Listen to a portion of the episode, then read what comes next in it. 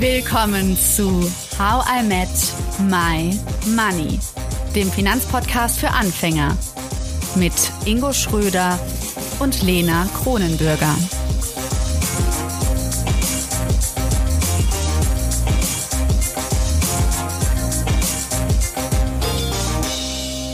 Ihr hört nun Teil 2 mit der Diplompsychologin Maria Christina Nimmerfroh. Wir vertiefen in dieser Folge, warum es so verdammt verführerisch ist, eine Immobilie zu besitzen, was Besitztum generell in uns auslöst, wann Materialismus problematisch wird und was zu tun ist, wenn es uns einfach nicht in den Kopf will, dass man für manche Dinge bezahlen muss. Viel Spaß! Jetzt sind wir schon beim Thema Kleidung, was ich neben den Immobilien auch super spannend finde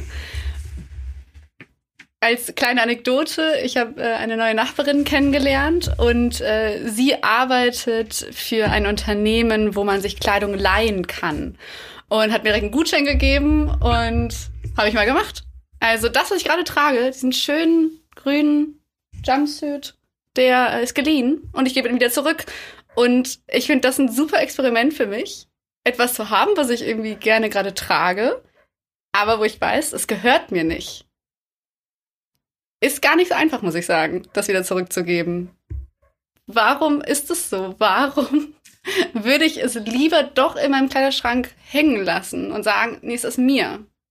Ja, das ist dieser Besitzungseffekt, ne? Wir haben das schon, so, so einverleibt, ja. Wir haben das so in unserem Kleiderschrank, ist dann mal durch die Waschmaschine gegangen und äh, lag rum, haben wir gesehen.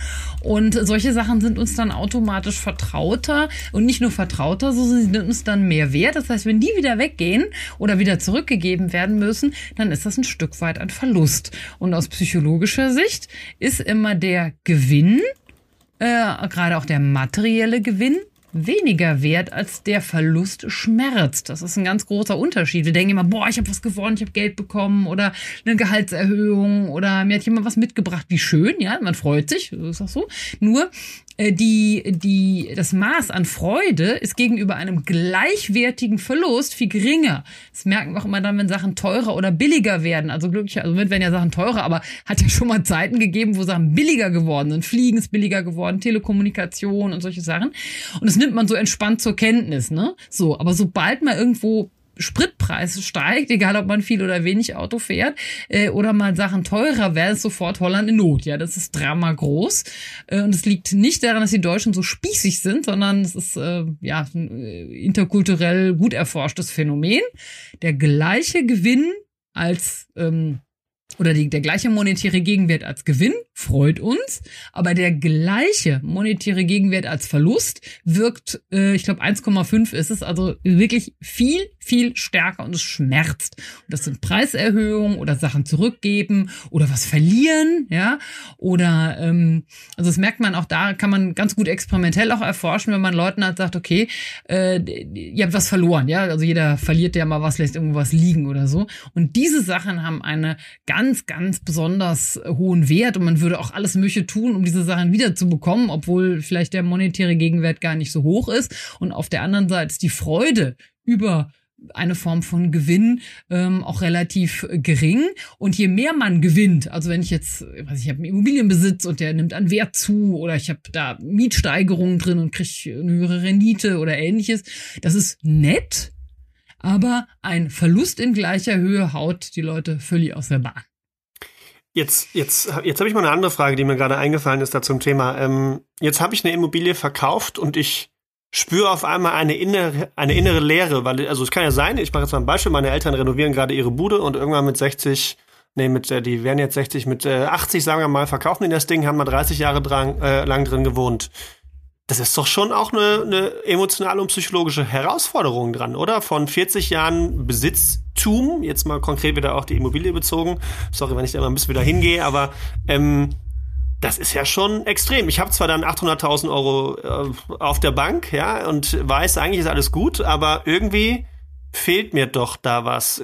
Also ist das auch tatsächlich etwas, was jetzt nicht nur an meinem Gehirn rumkreist, sondern etwas, was tatsächlich passieren kann?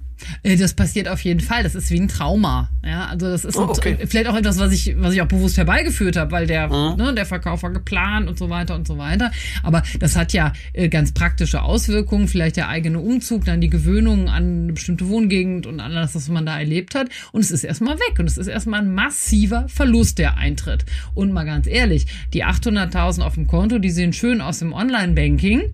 Aber Geld kann man immer noch nie essen, ja. Also ich kann mein Haus zwar auch nie essen, aber ich kann in dem Haus essen. Ich kann vorbeifahren, ich kann es anfassen und so weiter. Aber äh, aus psychologischer Sicht sind die äh, die acht mit den äh, fünf Nullen ähm, auf dem Konto ist nichts wert. Ja, das ist eine Zahl.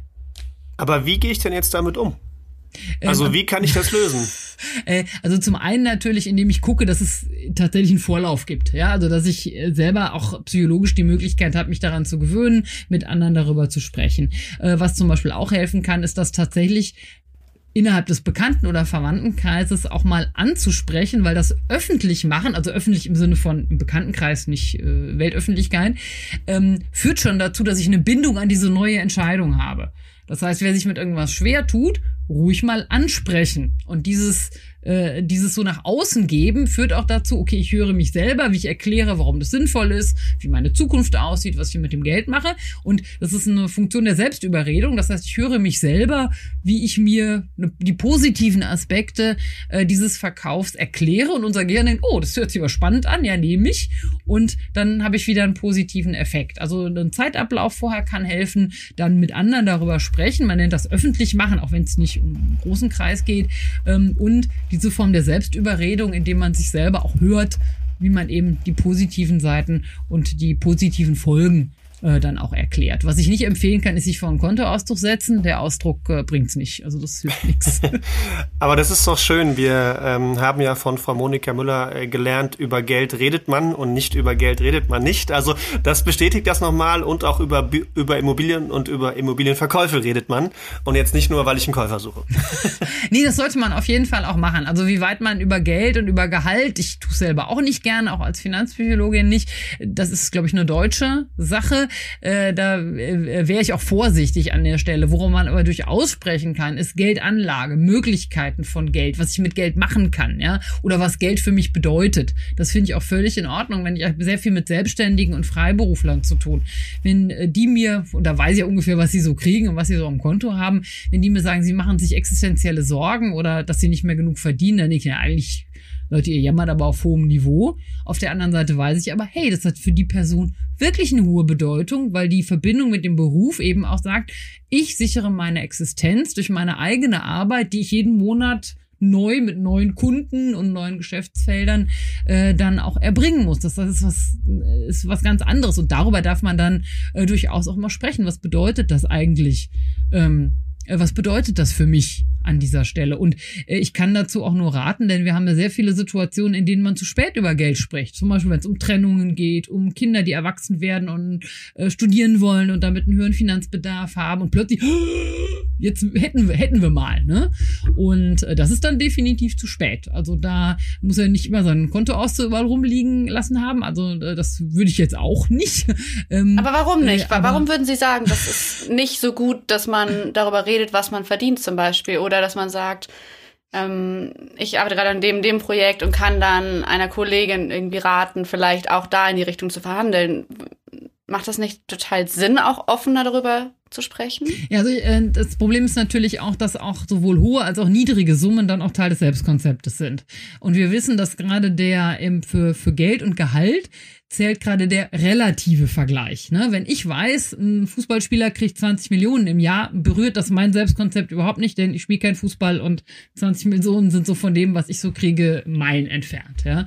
Wenn ich aber in meinem sozialen Umfeld weiß, was die anderen kriegen, ähm, dann kann es eben schon zu einer, zu einem, findet, kann ein sozialer Vergleich stattfinden. Oh, warum kriege ich viel weniger? Ich bin noch klüger, länger im Geschäft. Ähm, ähm, also bei mir ist es zum Beispiel so, ich bin wissenschaftliche Mitarbeiterin, ich bin keine Professorin, wäre ich vielleicht gerne, aber ich verdiene natürlich weniger als die Professoren.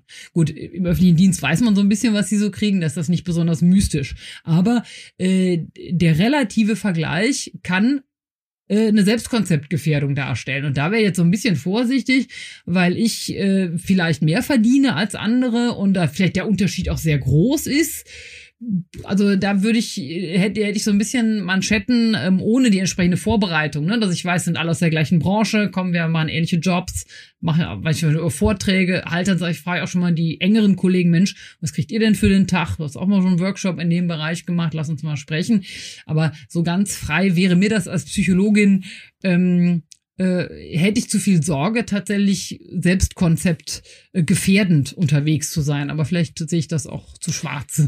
Finde ich total spannend, äh, Ingo, weil wir reden jetzt so lange schon über Geld, dass ich das Gefühl habe, es gehört fast schon mit zu meiner Mission von How I Met My Money, dass ich einfach offen darüber rede und ich merke, dass ich schon sehr offen inzwischen darüber rede und reden kann und aber natürlich immer noch merke, dass es nicht immer so, vielleicht entweder kommt es gar nicht so gut an oder ähm, auf jeden Fall wird es nicht immer geteilt. Und da ist die Frage, ist das vielleicht der falsche Ansatz von mir? Soll ich einfach mal doch besser die Klappe halten.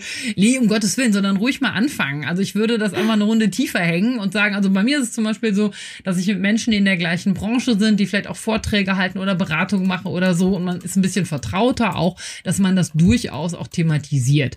So, und ähm, oder meine Kinder zum Beispiel, ne, denen sage ich dann auch schon mal hier, ich verdiene an der Hochschule das und das und wenn ich Beratung mache, kriege ich das und das, so damit die auch so eine, so eine Größenordnung äh, dann auch im Kopf haben. Ich würde jetzt aber nicht äh, bei meinen Leuten im Schwimmvereinsvorstand äh, äh, sagen, hier, ich weiß, was wir wissen alle voneinander, was wir beruflich machen, das ist ja nicht so mystisch, aber da würde ich jetzt keinen Kontoauszug liegen lassen, ja, also auch wenn ich weiß, dass die Kollegen, das fällt auch sehr, weil da könnte es zu große Unterschiede in die eine oder wie in die andere Richtung produzieren, dass ich denke, boah, der, der macht ja fast nichts, aber verdient viel mehr als ich, ähm, also der soziale Vergleich könnte da mehr reinhauen. So und jetzt zur Empfehlung würde ich sagen, in vertrauten Umgebungen finde ich es durchaus wichtig, das mal zu thematisieren, auch auch gerne mit einer Befindlichkeit, boah, ich ärgere mich, dass ich weniger kriege als ein Kollege oder Kollegin oder eigentlich müsste das, was ich mache, viel besser bezahlt werden. Das finde ich völlig in Ordnung. Äh, aber so über Branchengrenzen hinweg das im Freundeskreis erzählen, äh, also wäre ich jetzt vorsichtig an der Stelle. Ich glaube, dafür würde man, würde ich als Psychologin zu viel Sorge haben, irgendwas auszulösen, wo ich dann nachher Scherben aufgären muss.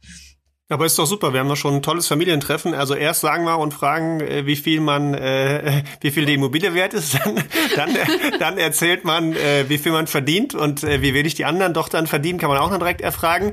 Was haben wir noch als dritten Tipp, um möglichst viel Schaden anzurichten im Familienumfeld? Ja gut, also wenn man überhaupt noch so weit kommt, dass man das mit dem, mit dem Geld fragen kann, auch immer sehr schön sind natürlich dann Personen, die vielleicht aus irgendwelchen Gründen länger nicht berufstätig waren. Ne?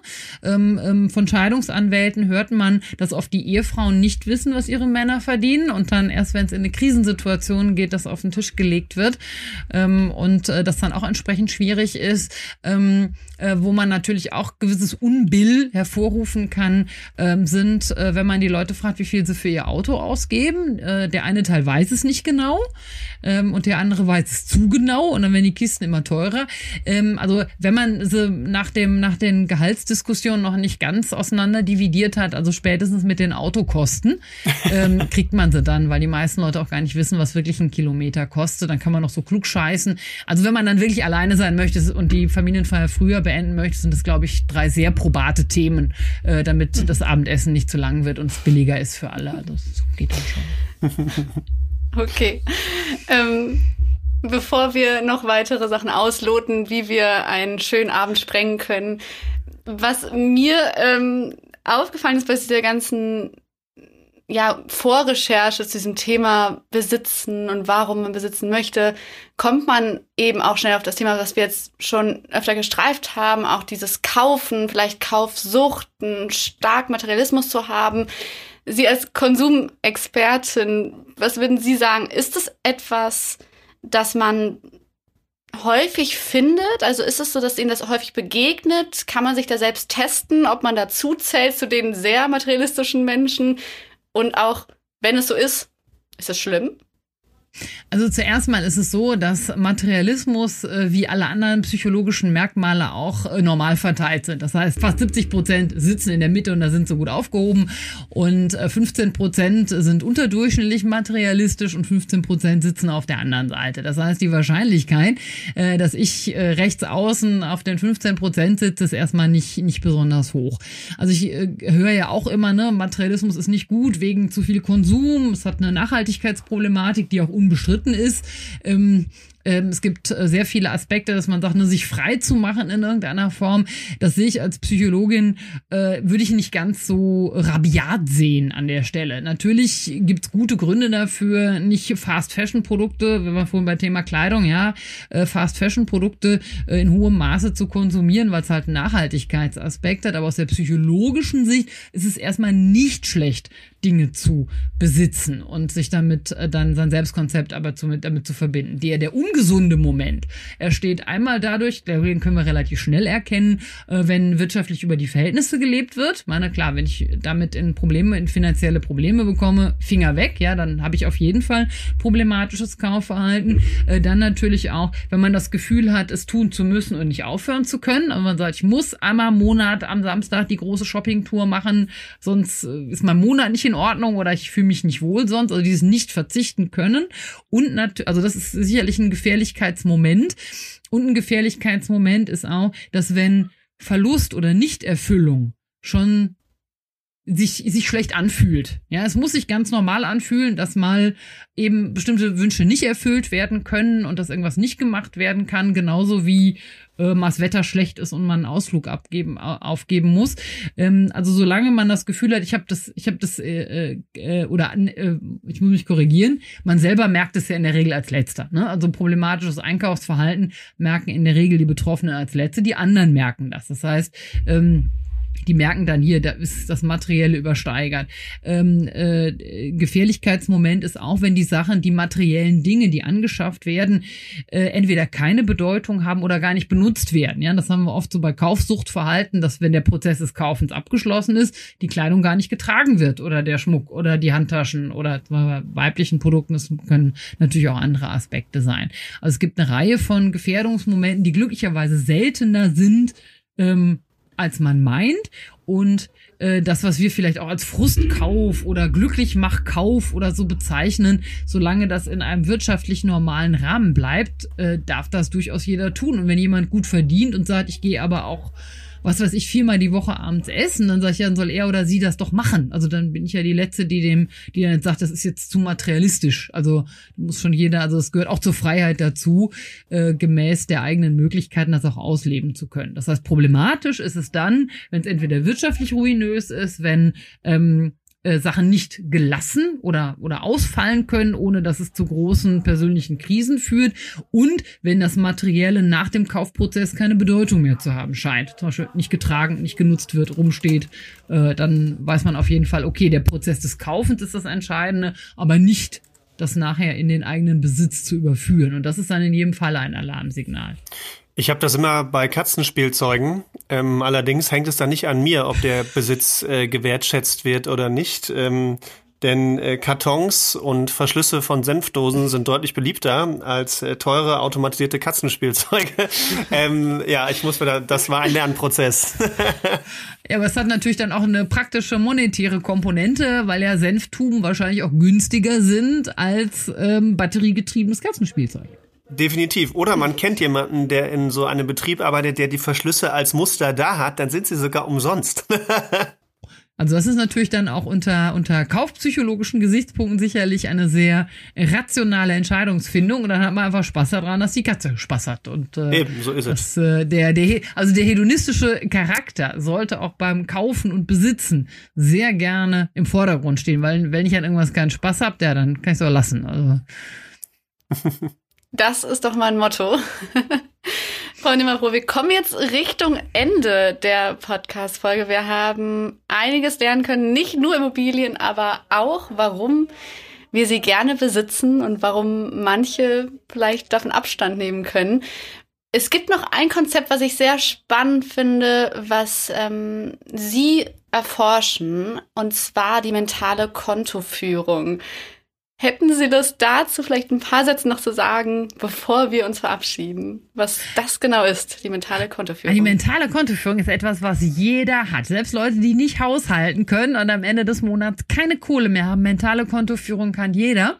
Und mentale Kontoführung funktioniert so, dass wir in unserem Bewusstsein, ohne dass wir das auf, äh, aufgeschrieben haben, ein Gefühl dafür haben, wie viel wir ungefähr im Monat zur Verfügung haben. Manche verschätzen sich dann, okay, aber äh, im Großen und Ganzen haben die meisten Leute ein Gefühl dafür.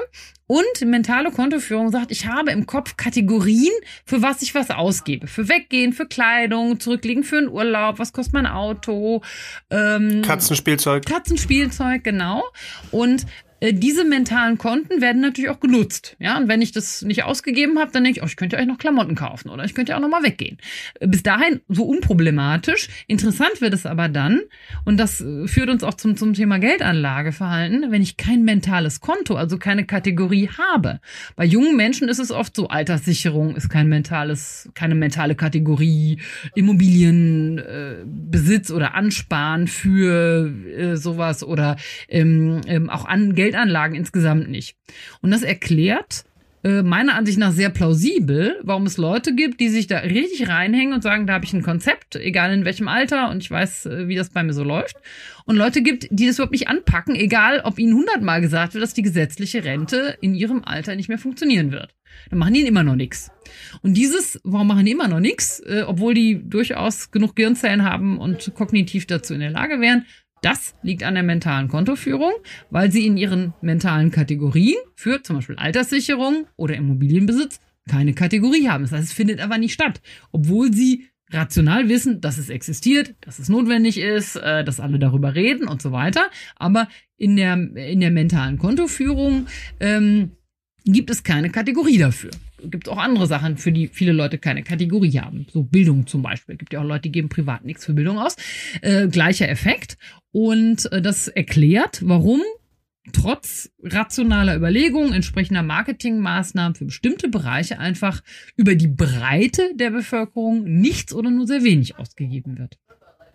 Jetzt, jetzt, jetzt ist es ja so, dass sicherlich schon einige mm, uns äh, länger verfolgen beim Podcast und auch schon investiert haben, also die vielleicht durch uns auch schon diese mentale Kontoführung in diesen Bereichen aufgebaut haben. Aber ich kenne auch einige ZuhörerInnen, die zwischendrin immer mal einschalten und vielleicht sich auch jetzt zum ersten Mal uns anhören und auch diese Folge zum ersten Mal und die noch nicht investiert haben und die sich vielleicht gerade erwischen, eben vielleicht nicht diese Area zu haben der mentalen Kontoführung.